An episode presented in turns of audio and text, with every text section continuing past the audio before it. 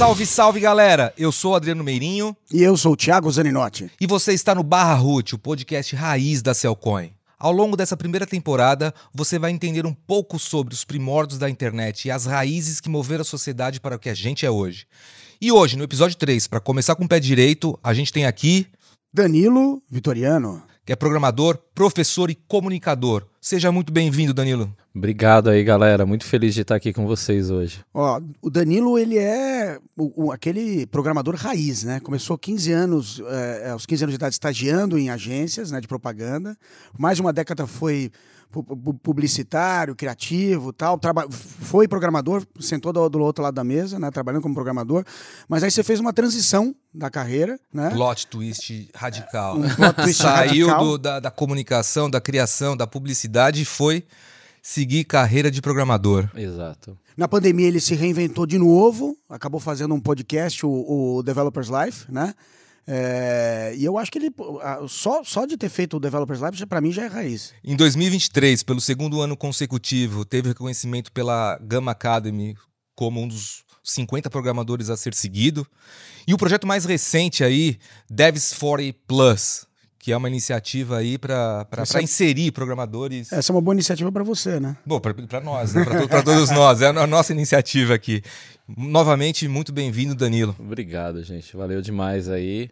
Valeu aí pela apresentação também. Vamos bater esse papo aí legal. Não tanto sobre programação hoje, né? Diferente hoje, um pouco diferente. Com certeza. E Danilo, eu sei que a gente teve várias modas aí dos últimos 25, 30 anos para cá, modinhas, ferramentas, né? É, cursos. Eu, cursos, tudo. E eu queria entender um pouco o que, que mudou no, no marketing de conteúdo de 20 anos para cá. Massa. Bom, primeiro que eu achei muito legal a gente poder falar disso, porque em geral, quando eu venho participar de algum lugar, algum bate-papo, a gente só fala de programação, né? E bem lembrado aí, né? Primeiro que assim, eu conheço o Meirinho desde a época antes de eu começar a estudar, né? Meirinho que me ajudou muito a entender de programação. Uh, a gente trabalhou aí juntos numa, em mesmas empresas aí atrás, mas a minha formação original é de comunicação, né? Uh, então eu acho que assim marketing de conteúdo, acho que esse termo nem existia muito há 20 anos atrás, mas a gente estava ali com o começo da web 2.0. Eu acho que foi a, a, primeira sacada de marketing e compartilhamento de conteúdo. Eu lembro perfeitamente, eu trabalhava numa pequena agência de propaganda ali na Faria Lima, em São Paulo. E ela atendia contas de surf, marcas de roupas de surf, coisas assim.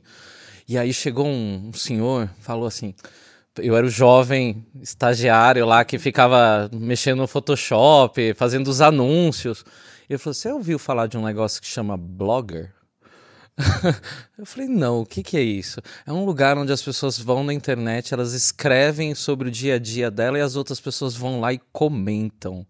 Eu falei, cara, que genial isso. Porque até então a internet não tinha essa via de mão dupla. O 2.0 era exatamente eu poder participar da internet. Só quem estava na internet era um grande site, um portal, um jornal. Você lia a notícia e acabou. Não tinha um reaction, né? Muito, muito menos, não tinha nem comentário. Então, há 20 anos atrás, eu acho que os blogs, essas redes sociais, né, começaram a dar oportunidade para as pessoas fazerem marketing na rede social.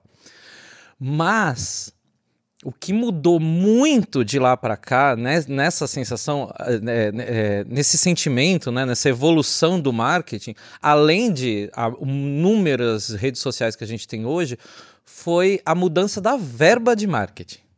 Há 20 anos atrás, a empresa, qualquer empresa, as pequenas empresas elas até não investiam, não tinha como investir em marketing é, sem ser o boca a boca, né? Você tinha o, no máximo o panfletinho, aquele marketing local, né? A, a pequena empresa ela nem chegava na internet, mas as grandes empresas, 50% da verba dela era TV, rádio, é, jornal, revista. Um anúncio de revista era muito caro. Outdoor, era. Outdoor, né?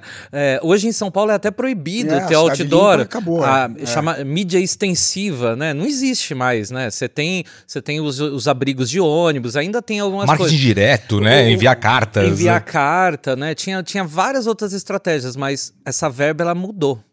a verba de TV para muitas empresas parou de existir, outra para muitas nem existiu, né? E nunca chegou a existir. O jornal, a revista, acabou. O marketing direto, a mala direta, a carta, a correspondência acabou. E essa verba começou a migrar para a internet. Então, primeiro foi migrando para o famoso banner. Aí foram tendo os portais mais especializados, né? Porque um banner era tão caro quanto um anúncio de revista. Perfeito. E aí, com essa coisa das pessoas cada vez se desenvolvendo mais nessas redes sociais, eu tendo um blog que conversa com um monte de gente, pô, eu quero, eu quero falar no meio desse blog aí. Rola eu fazer um post? Rola você escrever um post falando sobre mim? Rola no teu fotolog você postar uma foto do meu serviço. O grande fotolog, o né? Grande o primeiro fotolog. Instagram. O, né? o, o Instagram root, né? O Instagram root, onde Instagram, você tinha Instagram direito raiz, a 10 é. comentários. 10 né? comentários, né? A gente, a gente não evoluiu muito, a gente continua na rede social postando foto para ganhar biscoito, né? Sim, com certeza. like, comentário. like, essas coisas, né?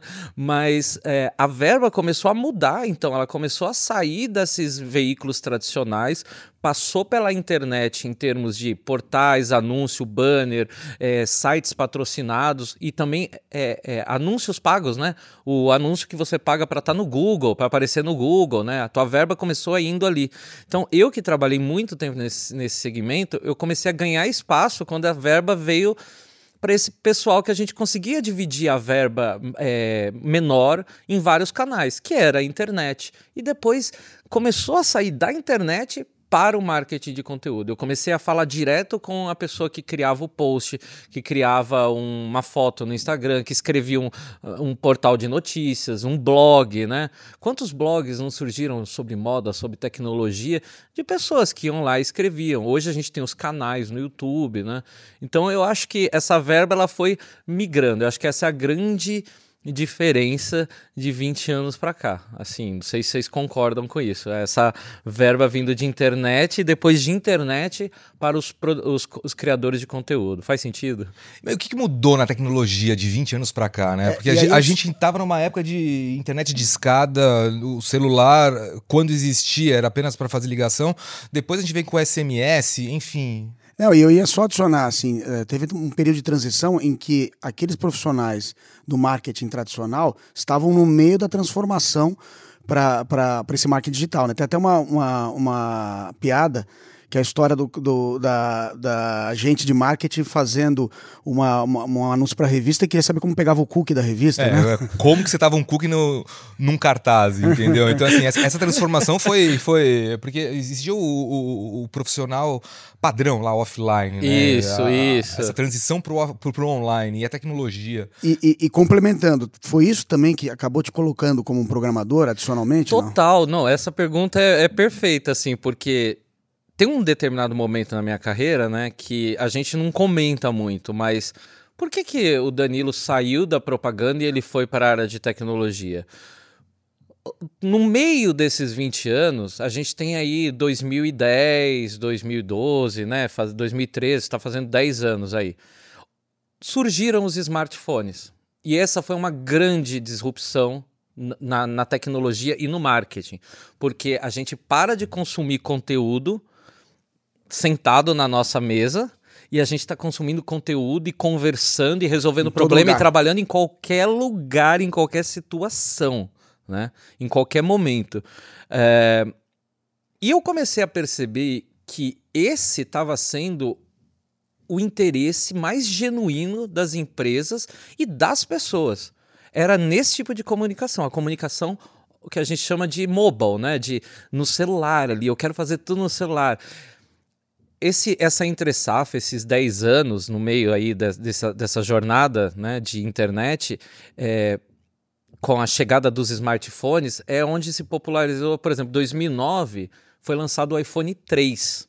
O iPhone 3 foi o grande iPhone que popularizou no mundo Verdade. inteiro, né? Foi um iPhone que já vinha com câmera para vídeo. Era um iPod é, com câmera e telefone, câmera. né? E aí junto disso vem o lançamento do Android, que aí permitiu que o sistema web fosse para qualquer outro fabricante, né? Então a gente perde a BlackBerry que estava começando a invadir, já estava consolidada, né? Acho que a BlackBerry foi a primeira que consolidou a gente acessar a internet no celular de forma quase quase um Twitter da, da um Twitter pré-histórico, né? É, você com tinha poucos- um teclado inteiro e você tinha um Você mouse um- no celular. mouse, era Mouse, é. Aí olha como é que isso faz mudar a tecnologia. Nas minhas aulas que eu dou de programação, eu tava comentando isso essa semana. Esse, esse, esse intervalo ali entre 2010 faz com que a gente passe a criar sites responsivos. O mesmo site que a gente criava para web, agora ele tem que for, funcionar naquele tamanhinho pequenininho. É porque nessa, nessa transição, eu lembro também, a gente abriu o Chrome no, no- no- o Chrome, um navegador no, no celular e falava, meu Deus, e abriu o site normal, o, o- o site o Era size brilhante. oversized, É, né? é. Aí você falava assim, nossa, eu tô, eu tô navegando. Mas né? era horrível Era horrível, né? Aquelas Todo mundo sabia que era horrível, mas todo mundo ficava um pouco quieto, porque... Porque, eu eu nossa, já era um baita de um avanço, né? Exatamente. E é. isso faz surgir, por exemplo, a profissão do UX designer. Alguém agora pensado ali para como é que eu vou colocar essas informações? A gente já vem desse conceito de que a gente está criando páginas na internet. Páginas vem de páginas da revista. A É gente verdade. usa o mesmo template, o mesmo formato de, um, de uma editoração para revista na internet. Né? O cabeçalho, a forma que os textos estão ali. E agora que o formato é pequeno, como é que, como é que funciona? Então eu preciso transformar essa mesma informação que é exibida numa tela grande numa tela pequena. Eu preciso ter um profissional que não pensa como se aquela página fosse ser impressa, mas como se essa página fosse não ser clicada com o mouse, agora é com o dedo. Né? Eu não tenho o efeito de passar o mouse por cima, é com o dedo. Olha como é que vai mudando a percepção e a interação.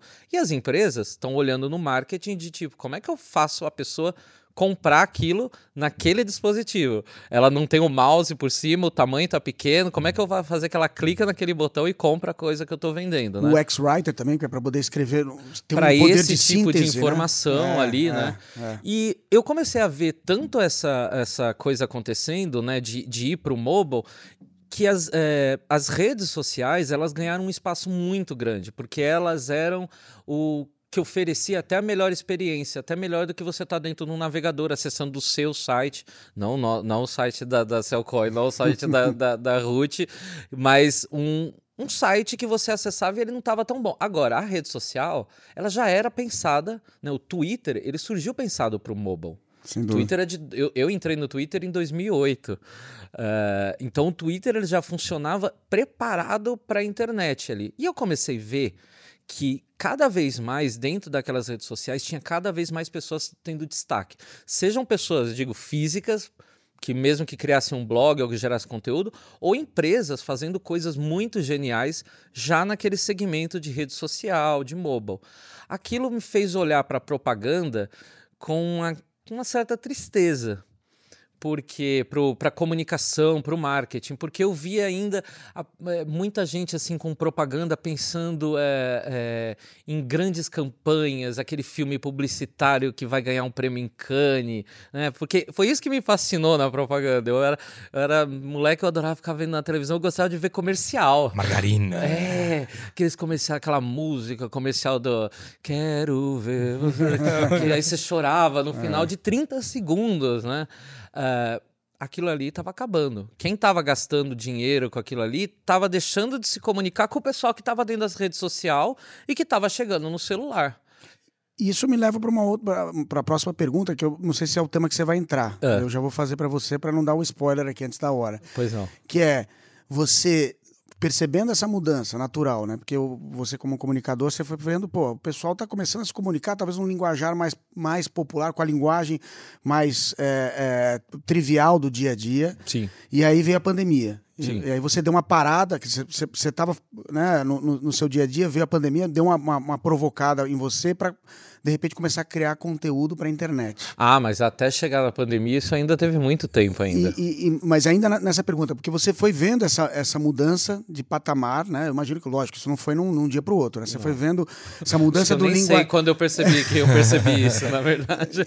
E, e quando você finalmente realizou e começou a produzir conteúdo, é, pô, foi, foi um, vamos dizer, uma mudança na, na, na, na sua vida. E aí eu vou, vou adicionar, complementar aqui com uma pergunta que, que eu estava discutindo outro dia com o Meirinho, que é Você, quão, quão saturado está esse mercado de criação de conteúdo, já que você está falando aqui que foi uma crescendo, né? Ele foi, ele foi aumentando e, e hoje a gente parece que está em todo lugar. Todo mundo é influencer, todo mundo está fazendo conteúdo, todo mundo escreve Twitter, textão, o, os Sim. links. A, o, né? Ele está saturado ou só está começando? É, é eu Boa acho pergunta. que tem, tem várias percepções aí, né? Quando, quando eu olhei que estava acontecendo essa coisa de da invasão das redes sociais, do conteúdo das redes sociais, é, eu imediatamente percebi que a questão de a gente migrar do desktop né, para o mobile exigia muito mais tecnologia do que publicidade e marketing. Então foi aí que eu fiz essa mudança de carreira, de ir para programação, porque eu vi que se eu aprendesse o lado da tecnologia, ia ser muito mais útil no marketing. Perfeito é, o marketing ele ia cada vez depender mais de tecnologia, porque a propaganda estava cada vez menos impressa, menos cinema, menos prêmios e TV, para mais rede social, né? como é que isso vai aparecer na tua tela, como é que essa pessoa vai clicar, porque hoje a gente já tem números que a gente usa, muito mais a, a internet no celular do que no desktop. Então tudo vai passar, e, e aliás, tudo passa pela internet. Né? Ali já era a consolidação da internet, mas num meio portátil. Uh, então aí que eu falei, não, eu vou eu vou focar mais na minha área de web design, mais de programação, só que ainda assim eu não eu não, não foquei 100% nisso. No meio desse caminho, eu fui fazer uma pós-graduação aí sim em cinema e vídeo, porque a internet já estava consolidada no mobile e aí veio o recurso do vídeo com muito mais força. Já a foto já não era tão interessante. A gente tinha o vídeo, né? a explosão dos canais no YouTube, é, do conteúdo em vídeo. Então aí um aprender a linguagem de som, de cinema, fotografia, isso me ajudou muito numa percepção de que eu ia trabalhar com isso também em comunicação. Mas a hora que eu acabei a pós-graduação, eu falei, não vai dar para viver disso. Aí que eu foquei total em programação. Só que eu sempre tive meus perfis nas redes sociais. Sempre. Sempre compartilhava o meu dia a dia, ganhava ali, batalhava pelo meu biscoito diário, né? Postava uma foto lá, aquela coisinha. Hoje eu tenho grandes amigos que eu tenho quase há, há, mais de 20 anos que eu conheci por blogs. Eu falava que eu tinha um blog miguxo, né? Oi, hoje eu fui no podcast da Seu Coin. Nossa, que legal, tá, tá, tá. Aí vinha um amigo e comentava para eu ir lá no blog dele e comentar também, né? É, que é o que a gente faz na rede social até hoje. Só que isso nunca era muito levado a sério. Era uma profissão. É, não era uma profissão, era um, um hobby ali, um passatempo. Quando a gente chega na pandemia, uh, eu fui privado, na, como a grande maioria de nós, de a gente fazer aquilo que a gente estava acostumado a fazer, de se encontrar com as pessoas, de. Por mais que a gente ficasse dentro de um celular, a gente é, tava ali conversando com as pessoas, mas dentro do celular falando com um punhado de outras pessoas, né? E eu comecei a sentir muita falta disso. Um, e vendo tudo que estava acontecendo, né? Um monte de gente morrendo, principalmente aqui no Brasil, foi super complicado. É... Eu falei, como é que a gente pode ajudar essas pessoas? Porque é, eu tô aqui trabalhando, tô vendo um monte de gente perder seu emprego, um monte de emprego que a gente estava vendo que talvez nem ia existir mais, porque Fato. é remoto agora, todo mundo vai ser descentralizado, vão ficar on, offline. Começou aquela digitalização das empresas. A né? digitalização. Todo mundo correndo para o digital, né? Quem não tinha feito nos últimos 10 anos fez em, em, em um mês. Né? Em um mês, é. né? Então você tinha uma exigência muito grande de profissionais na nossa área de tecnologia. Eu falei, bom, o que, que eu sei fazer? Comunicação, propaganda, marketing consigo falar disso? Eu estudo isso atualmente? Não. Mas é uma habilidade que eu tenho e eu uso ela ah, quando eu preciso. Agora, o que, que eu estudo, o que, que eu pesquiso atualmente? Programação, é, é, escrever código, fazer sites, fazer sistemas. Então, eu vou tentar falar isso que eu sei. Será que vai ajudar alguém? Por quê? Tô vendo aqui um monte de empresa precisando contratar um monte de gente porque ela precisa transformar toda a empresa dela em online agora. Tem um monte de gente perdendo emprego porque tá trancado em casa ou foi dispensado, trabalhava em um restaurante, fechou, trabalhava em algum lugar não tem mais emprego. Será que se eu conseguir ensinar essas pessoas a aprender programação, elas não vão vir para essa área e vão preencher essas vagas? Então aí eu comecei a fazer essa criação de conteúdo na pandemia, tentando ajudar as pessoas. Uh, hoje, eu acho que não é que está saturado. Eu acho que a gente precisa de boas ideias e bons conteúdos. Entrar e fazer a mesma coisa, aí é modinha. O que eu mais vi na minha carreira foi gente começando a criar conteúdo e parando de criar conteúdo. Né? E aí não dá certo. É, aí chega e fala, pô, mas como é que como é que eu vou fazer sucesso? Gente, sucesso não faz assim só porque você vai lá e posta ou só porque você é uma pessoa fofa, bonita, carismática é uma sequência de várias coisas. Você tem que postar todo dia, você tem que conversar com as pessoas, você tem que se mostrar útil para as pessoas, porque as pessoas, a partir do momento que você posta, as pessoas vão conversar com você. Se você não responder, as pessoas vão parar de, de te acompanhar. Então, é, se elas não sentirem que você está ali, você vai se tornar um estranho, ela vai parar de seguir seu perfil e vai seguir outro. Uh, então, assim, eu vejo que tem muita gente que entra, começa a criar um conteúdo, para de criar um conteúdo. Ou tem gente que entra para criar um conteúdo só porque quer ter vários seguidores. Ou tem gente que tem muitos seguidores e não monetiza isso, não sabe como ganhar dinheiro em cima disso, né? Ou, ou às vezes nem quer, ou quer e não, não sabe. É, para que fazer isso, o que ajudar. Então, acho que assim, precisa ter propósito e precisa ser original. Né? Fazer a mesma coisa hoje em dia é, não dá. E as redes sociais, o algoritmo muda, né? Então você tem que estar sempre ligado ali, você tem que estar fazendo muito curso. Não foi assim também, eu falei, vou lá gravar um vídeo, fiz o primeiro vídeo, ele estourou, deu tudo certo. Não. No, assim, demorou muito tempo para alguma coisa mostrar que, sei lá, eu tinha algum talento para criar conteúdo.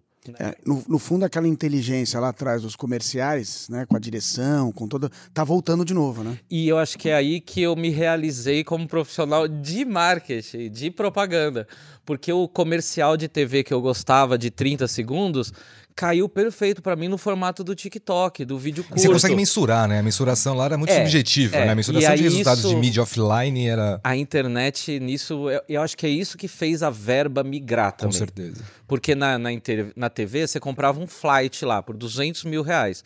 Você compra uma audiência esperada. Ó, a, a, a Globo aqui tá falando que os meus números são esses. Hoje, quem conhece, quem vai lá atrás, por exemplo, de uma, de uma empresa como a Globo, tem dados. Tem dados de TV incríveis, assim. Tem gente que acha que quem já foi lá atrás vê o que a Globo entrega, ela não entrega, ela não entrega audiência ou relevância, ela entrega dados. Você consegue entrar numa plataforma da Globo e fazer, um, fazer o teu anúncio passar no meio do Big Brother, a plataforma vai te falar assim, ó, o teu anúncio vai ser vinculado agora no Big Brother, então você no Twitter vão estar tá falando isso.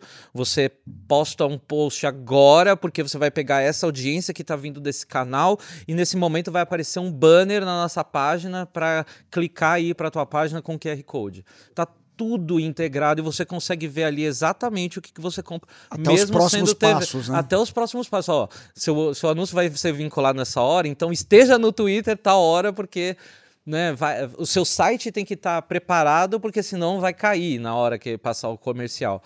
Nessa, antes a gente não tinha essas informações na TV, a gente tinha isso na web. Então o pessoal ia para a web porque ele sabia quantos cliques deu no meu banner.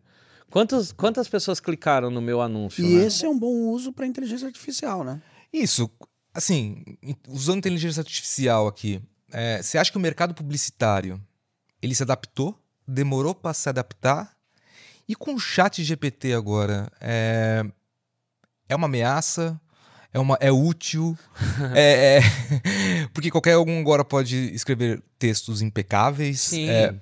Mas as pessoas podiam, podiam escrever texto já faz muito tempo, sabe? E, e eu vou complementar. Você enxerga hoje o, o, a, o, a, o chat GPT, a inteligência artificial, muito mais com a visão Microsoft, que é um copilot, um, um copiloto te ajudando, ou numa visão mais é, é, robótica, robótica de, de, de, substituição da, da máquina humana?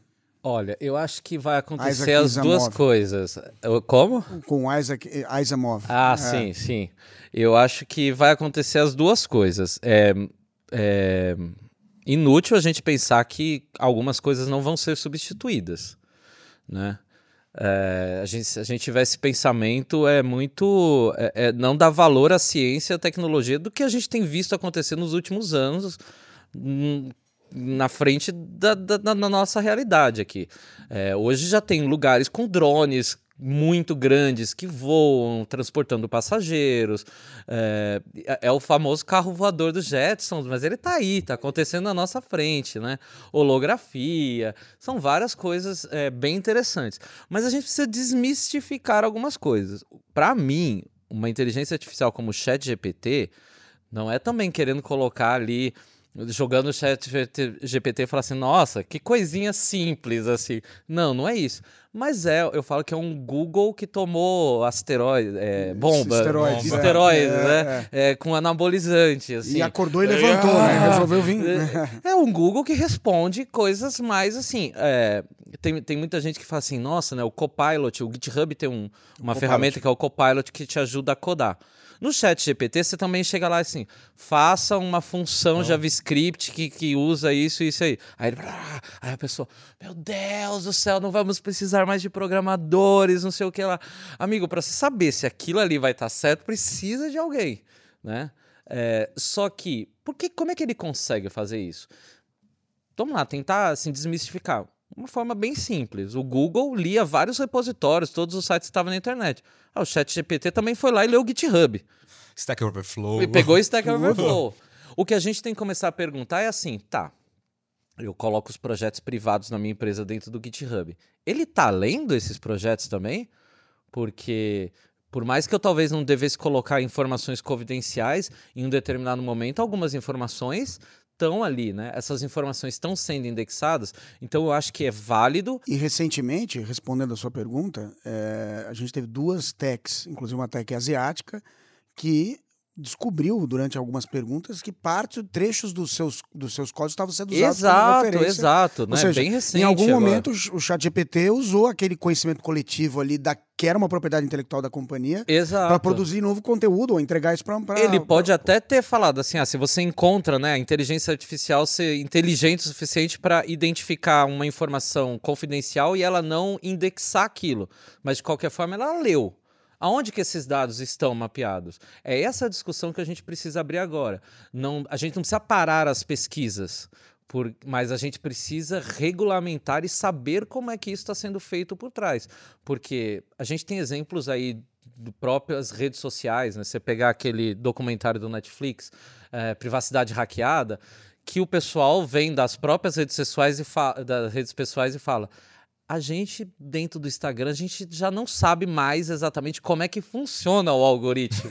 né? a, gente, a gente criou o botão de like com uma boa intenção. Aí veio lá uma Cambridge Analytica e usou com, com uma outra intenção. Então, a gente precisa mapear essas coisas e usar isso. Agora, sim, tá aí para facilitar. Coloca no caso de uma empresa, como da Cellcoin. Você tem, vocês têm lá os devs trabalhando para vocês. Aí vocês precisam entregar um negócio para hoje, final do dia. E aí o dev não consegue resolver aquele pedaço do código. Eu, quando eu dou aula, eu falo para meus alunos: não adianta usar chat GPT, senão você não vai aprender, né? Agora, você tá ali. Teu chefe tá aqui, eu falo chefe papagaio de pirata, né? Fica aqui no teu cangote aqui. Ei, entrega, entrega. Desculpa o pessoal do podcast, bati na mesa. É, ei, é, entrega aqui. Entra no chat GPT e resolve isso. Teu chefe vai virar pra você e falar assim. Por quê? Se você não entrasse no chat GPT, você ia entrar no Stack Overflow, Eu você ia entrar no. GitHub, você ia É. ligar pro teu amigo, você ia perguntar pra alguém. Minimamente para fazer uma revisão de par, né? De Falou, par. cara, eu fiz um Começa, negócio. se você destrava, Comenta esse né? código aqui para mim, vai. Ou então destrava, tô travado nessa parte. Ah, pelo menos olhei, o código não tá perfeito, mas agora eu troco uma, duas linhas. Poxa, isso avançou o seu aprendizado. Você não Sem sabia dúvida. fazer, agora você sabe. Então, eu acho que a gente tem que usar essas ferramentas para o bem e saber conviver. Hoje já tem muita discussão no mercado de educação como usar o chat GPT no meio de um processo educacional. Se a gente ficar evitando isso, sinceramente, outros países não estão evitando. Não, recen... A China, a Noruega, eles vão usar o ChatGPT. E, e, e vou te falar, recentemente, acho que foi no, no, no, ou na Suécia, na Dinamarca, o, o ChatGPT fez uma redação para um programa de, de residência médica e passou, foi aprovado. Eles foi, foi, quer dizer, foi um teste, né? Um, ah, você só precisa um agora ali que jogaram na. Ter mais na ferramentas para proteger isso. Você não, não cair no golpe, no fake, por exemplo, a foto do Papa com o jaquetão, né? De, de alta costura, né? Nossa, temos que proibir as ferramentas. Cara, qualquer pessoa com conhecimento avançado de Photoshop faria aquela imagem. Sem dúvida. Então, não é uma culpa da tecnologia. A culpa está nas pessoas, na falta de regu regulamentação. Agora, vai tirar trabalho de programadores, de, de, de, de, pessoas? Talvez, mas talvez vai facilitar e vai dar abertura a outras. Muita coisa mudou. Eu falo assim, minha mãe há 10, 20 anos atrás, ela falava, eu ter um celular. Jamais, minha mãe tem 70 anos. Jamais. Ela teve um celular pequenininho, aí faz um, dois anos a gente deu um celular já com uma tela maior, né? Ela, não precisa, vocês vão gastar dinheiro comigo. Aí ela, onde ela tá lá no celular, ela... Nossa, que boa essa tela, né? Consigo ver meu Pinterest. Eu, mãe, você tem um Pinterest, né? Eu lá sabia que você tinha um Pinterest. Ela, é, eu uso para ver os meus crochê, o ponto cruz, o bordado. Falei, tá vendo? Hoje você, não... chega em casa, começa a conversar com ela, ela não tá ela, respondendo. Às vezes ela não tá, tá respondendo, ela tá, ela tá, e você tá assim. Está rindo sozinha. E ela, achou sozinha. Que, e ela achou que não precisava dessa tecnologia. É. Agora vê, por exemplo, o caixa de supermercado. Eu, quando era pequeno, o meu sonho era ser caixa de supermercado. A minha brincadeira que eu mais adorava brincar era de caixa de supermercado. É, a época da inflação alta, minha mãe fazia uma dispensa lá com uns 20 latas de óleo que ela comprou barato. Remarcava né? preço. Aí eu, lá, eu tinha, minha amiga tinha a caixinha registradora da estrela, ia lá, registrava gente brincava. Hoje em dia já, você quase já não tem mais o caixa do supermercado. Você vai nos grandes supermercados hoje no mundo inteiro, é a, o autoatendimento. Você passa suas compras. Ah, mas e o, o roubo? Não vão roubar? A quantidade de pessoas que passa sem pagar sai mais barato do que se eu pagasse vários funcionários Sem no dúvida. caixa. E você entrou num ponto bom aqui de. Gosto dinheiro, bons. caixa. É. Isso. E você trabalhou também no mercado financeiro aí. Trabalhei. Em duas grandes empresas, PagSeguro, uh, AME Digital. Isso.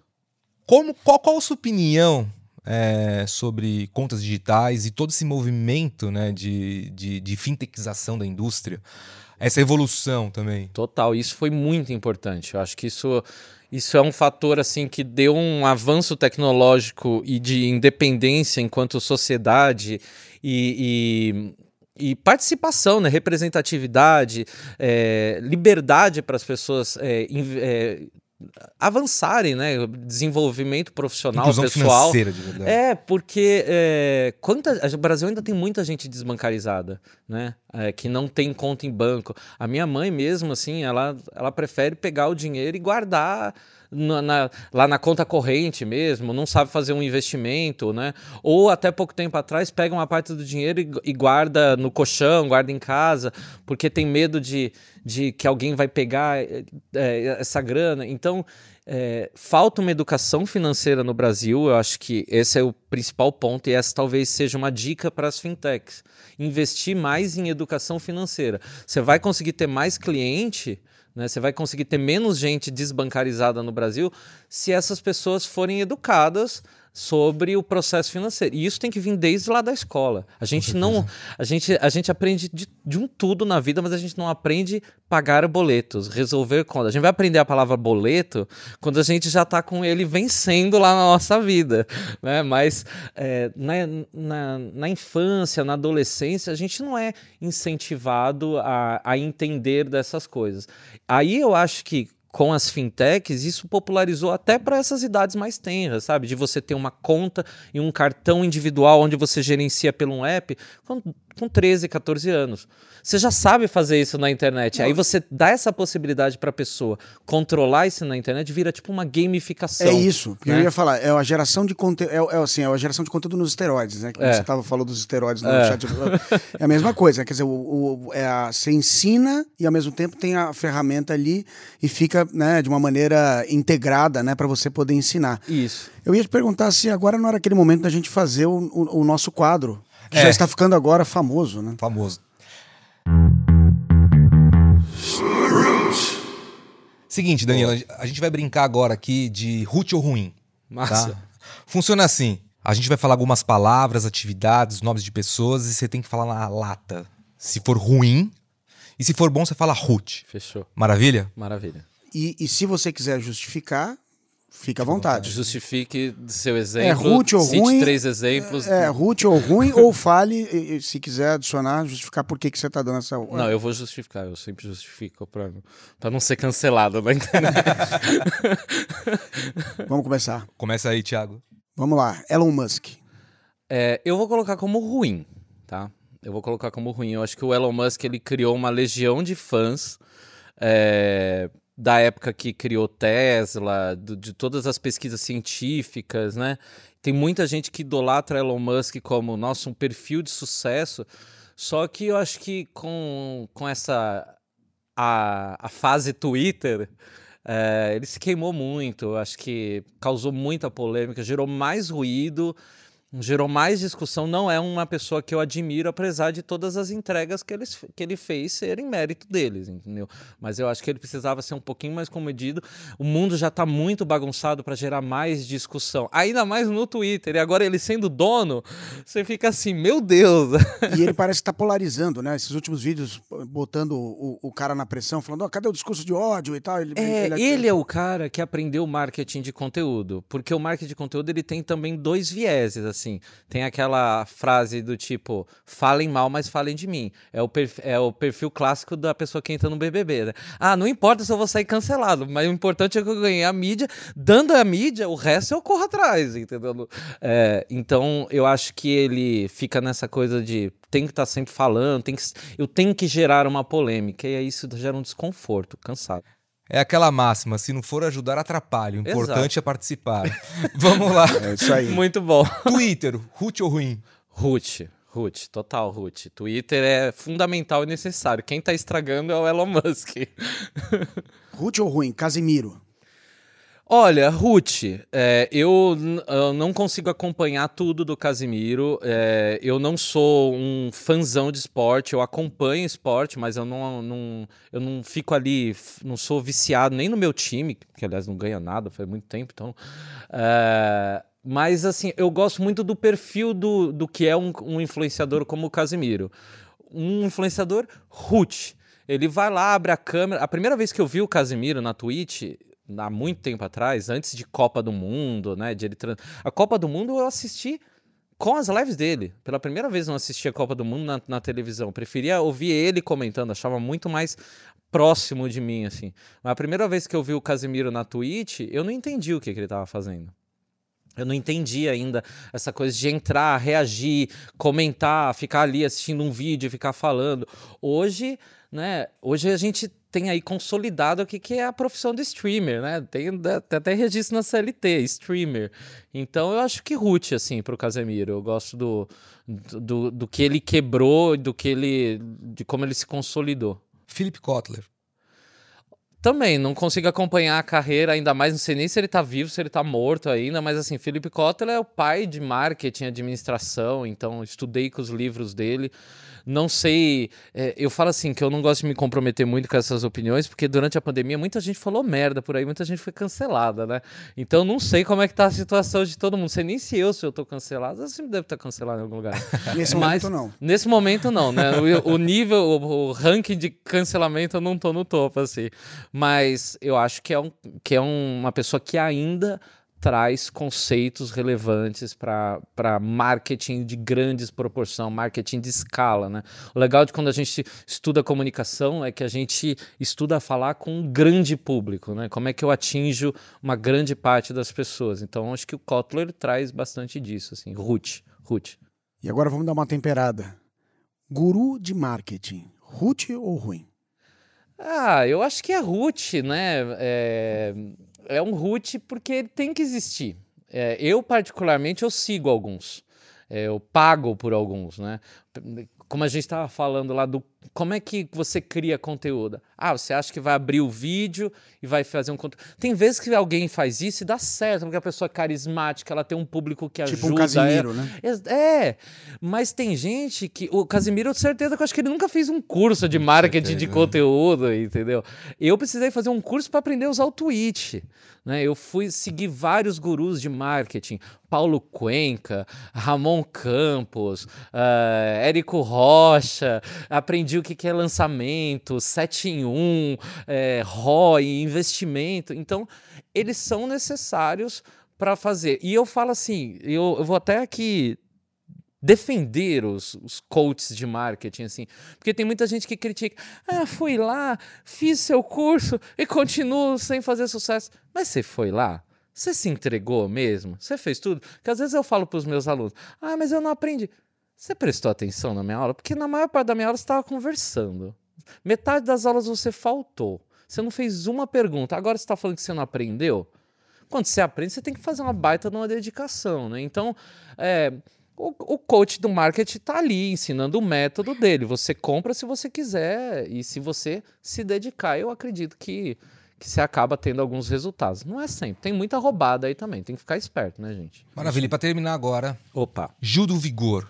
Ruth ou ruim? Rutíssima, Rutíssima. Rutíssima. Gil de Vigor, para mim, é um ídolo máximo, assim, e é uma inspiração máxima.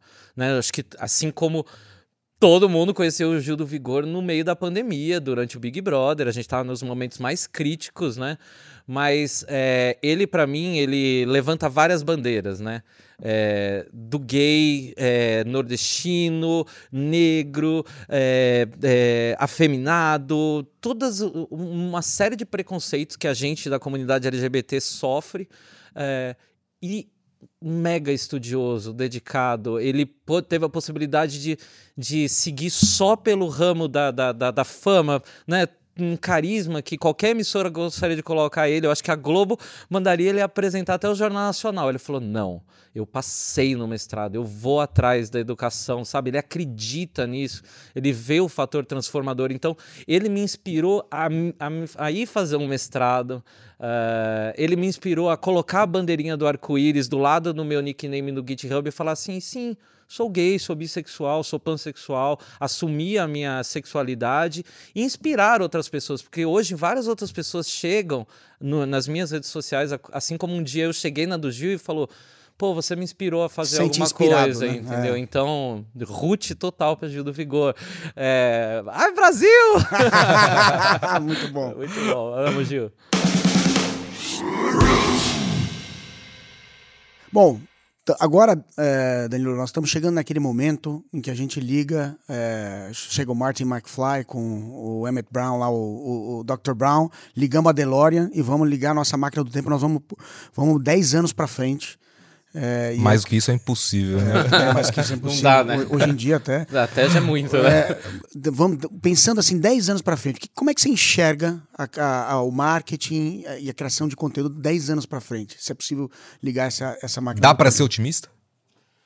tem que ser otimista, né? Não, não, é- é, não tem outra opção. É, talvez a gente hoje discuta aí a positividade tóxica, né? De achar, não, se você se esforçar, acabei de falar isso, aí eu fico assim, tá, mas né, sem meritocracia, nem todo mundo começa do mesmo ponto, mas né, a gente tem que acreditar que vai dar certo. É, eu vejo o, o papel de, de marketing de conteúdo cada vez ainda mais forte. As empresas entendendo a sua responsabilidade social. Eu acredito que negócios de impacto social vão fazer parte de todas as empresas. Assim como hoje em dia já começam as empresas terem um departamento só para falar de diversidade e inclusão, coisas que antes ninguém estava prestando atenção, e não estava prestando atenção antes da pandemia. Eu falo que a gente precisou conversar disso muito forte depois de Black Lives Matter, né? verdade. depois de George Floyd ter sido assassinado, que a gente começou a falar o que, que são grupos subrepresentados, o que, que são minorias que não estão sendo representadas aqui na nossa empresa. Então, eu acho que qual é a parte das empresas que entrega impacto para a sociedade, para o meio onde ela está? Porque só o lucro desenfreado do Elon Musk não vai ajudar ninguém. Ele continua bilionário, mas o resto da população, a grande maioria, continua passando seríssimas dificuldades. Então eu acho que as empresas vão passar a criar mais conteúdo, é, elas vão incentivar os funcionários a criarem mais conteúdo. A habilidade de criação de conteúdo, de marketing pessoal, vai ser uma habilidade que a gente vai desenvolvendo enquanto profissionais. E esse é um ciclo que ele se retroalimenta, né? Você faz isso, as pessoas passam a consumir mais, exato, com mais responsabilidade, exato, né? Exato, E e uma coisa que eu acho que é importante desmistificar daqui a 10 anos, né? Para daqui até 10 anos, foi uma pergunta que um amigo que trabalhou comigo no PagSeguro também ontem, me perguntou ontem. Ele, ele, come, ele postou no Stories dele, aí eu fui lá comentar. Aí ele tô tentando lidar com a ideia de que para ser um, um, profissional agora eu preciso criar conteúdo. Eu falei: não, você não precisa criar conteúdo. Muito pelo contrário. Eu comecei a criar conteúdo para deixar de ser um profissional. Eu comecei a criar conteúdo para sair do mercado, para eu ir só para a área de conteúdo. É, é óbvio que você ajudar uma outra pessoa a ensinar, você aprende. É bom para você. Mas você não precisa ir ter um blog, você não precisa ter um Instagram. Você pode levar a sua vida da mesma forma, não é necessário. Agora, ter uma boa página no LinkedIn é importante para qualquer pessoa em qualquer carreira. Sem dúvida. Que você seja o caixa do supermercado, que você seja o Uber, ter uma boa apresentação no seu LinkedIn. É, por que, que você talvez não pode ter um site? Né, é, um site pessoal, uma rede social que, que mostre, fale sobre você, que te abra talvez mais possibilidades. Vai da sua necessidade. Para uma pessoa desenvolvedora, para um programador, ter um GitHub ali certinho, você não precisa fazer curso de marketing, mas saber é, é, se colocar, né, saber essas habilidades de marketing, de sociabilização, de comunicação, são as famosas soft skills. Então, acho que isso vai se desenvolver muito entre 10 anos. E a gente vai ter ainda as, as inteligências artificiais aí ajudando muito, né? Sempre as pessoas usaram a inteligência artificiais para escreverem textos. O pessoal de comunicação está usando inteligência artificial para gerar texto há muito tempo. Vocês acham que a maioria das coisas que muito blogueiro, muita blogueira, muita empresa posta foi escrita? Nada. Foi escrita ou por uma assessoria de imprensa ou foi escrita por uma inteligência artificial. Ghostwriter da vida, né? É, os, então, é, tem muita coisa que já está acontecendo. Hoje a gente só está discutindo isso e a gente vai discutir cada vez mais. Muito bem, senhoras e senhores. Esse aqui foi o Danilo Vitoriano. Deu uma excelente e perfeita aula aqui pra gente. Conta Opa. aí pra galera, Ruth, como que a gente te encontra nas redes sociais? Ah, muito bom. É, em todos os lugares é Dan Vitoriano. Instagram, LinkedIn, YouTube, Twitter. O um, que mais que eu tenho? Estou uh, esquecendo GitHub. não pode esquecer. GitHub, GitHub é, LinkedIn. LinkedIn, Twitter, Instagram, Facebook também. Tem o Pinterest em Flickr. qualquer lugar. Linktree com barra Dan Vitoriano, você vai ver todos os meus links e as divulgações de dicas de curso, vagas que eu compartilho, né? É, empresas, as podcasts que eu faço, né? A comunidade Devs 40 Mais, para você que trabalha na área de tecnologia e assim como eu, tem mais de 40 anos, está tentando entender como é envelhecer trabalhando, né? Então, é, participa aí dessas minhas comunidades, desses meus links. tem o meu site também, danvitoriano.com.br, lá você encontra vários outros conteúdos. Perfeito. Agradeço demais a presença do Danilo Vitoriano aqui. E para você que está assistindo, ouvindo a gente, siga a gente, compartilhe e comente. E fiquem ligados, porque daqui duas semanas nós voltamos com o tema a fintechização da indústria do varejo. Um forte abraço e até lá.